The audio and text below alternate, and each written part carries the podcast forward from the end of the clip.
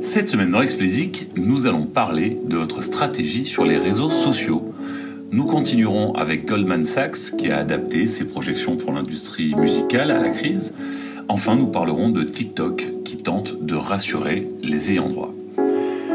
Alors, je voudrais commencer par vous parler d'une super série de, euh, posts pardon, fait par Amber Horsberg, dont j'ai déjà eu l'occasion de vous parler ici.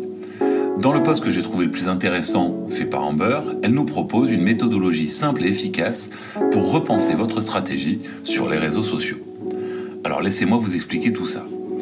Personne après la crise que nous traversons ne peut nier qu'aujourd'hui, plus que jamais, les réseaux sociaux font partie du job de l'artiste.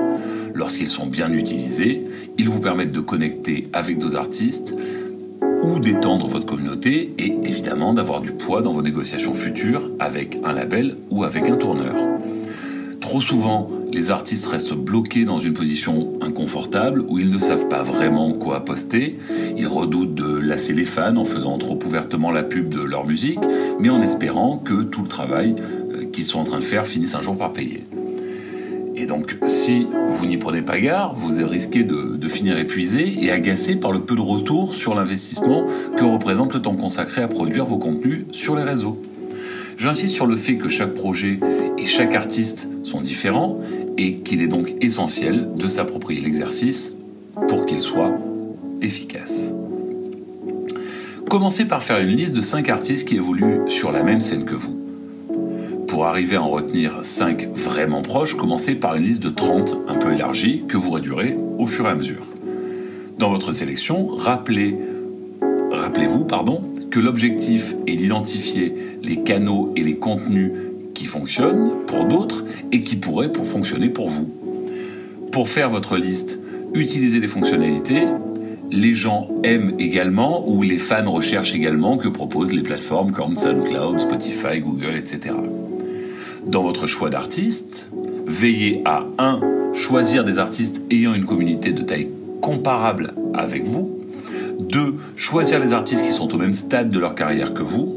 Et 3. ne soyez pas effrayés pardon, par les genres que les algos vous proposent. Vous vous rendrez compte que les gens n'ont que peu d'intérêt pour les, pour les genres et donc qui sont vachement libres.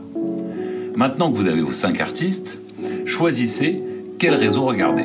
N'ayez pas peur de faire des choix et épargnez-vous des analyses inutiles. Priorisez les réseaux les plus importants pour les artistes choisis et ensuite priorisez les réseaux sur lesquels votre absence ou votre peu d'activité vous semble être une faiblesse.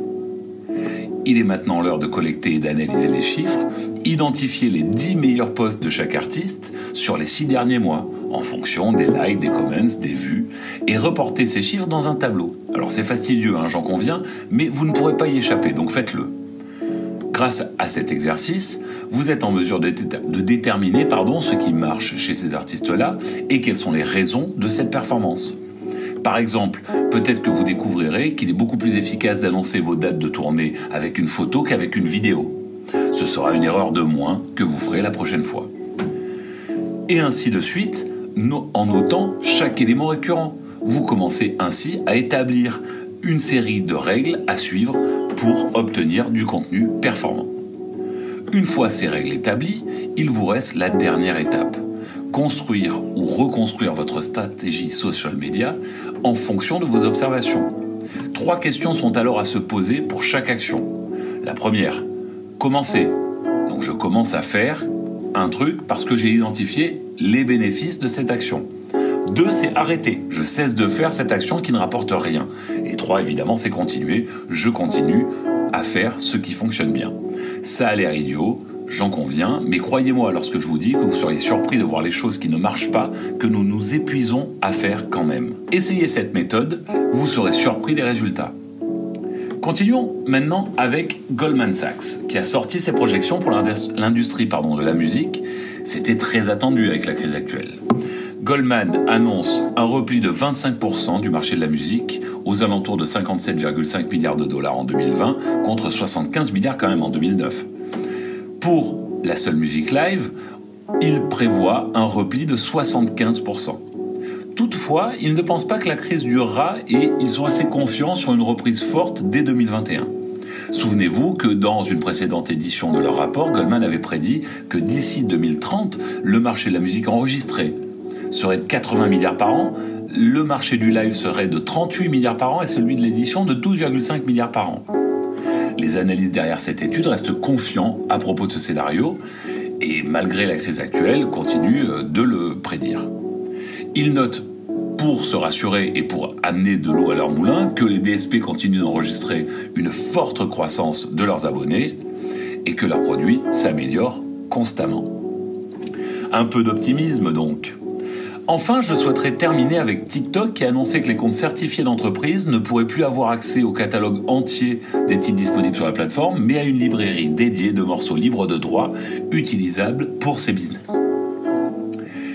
Ils font suite, j'imagine, à la pression de plus en plus forte des ayants droit qui ne veulent plus voir associer leur musique à des contenus édités par les sociétés commerciales avec qui ils n'ont par ailleurs aucun accord. On peut y voir un pas de plus en direction de l'industrie musicale et particulièrement les éditeurs. L'enfant terrible de la musique serait probablement en train de rentrer dans le rang. Allez, c'est tout pour cette semaine. Plus que jamais, si vous appréciez Explicit, parlez-en autour de vous. Je suis friand de vos avis et commentaires. Vos feedbacks sont le meilleur moyen pour faire progresser Explicit et arriver à en faire la ressource la plus utile possible pour faire avancer vos projets. Pour me soutenir, donnez-moi 5 étoiles sur Apple pardon, et abonnez-vous où que vous soyez.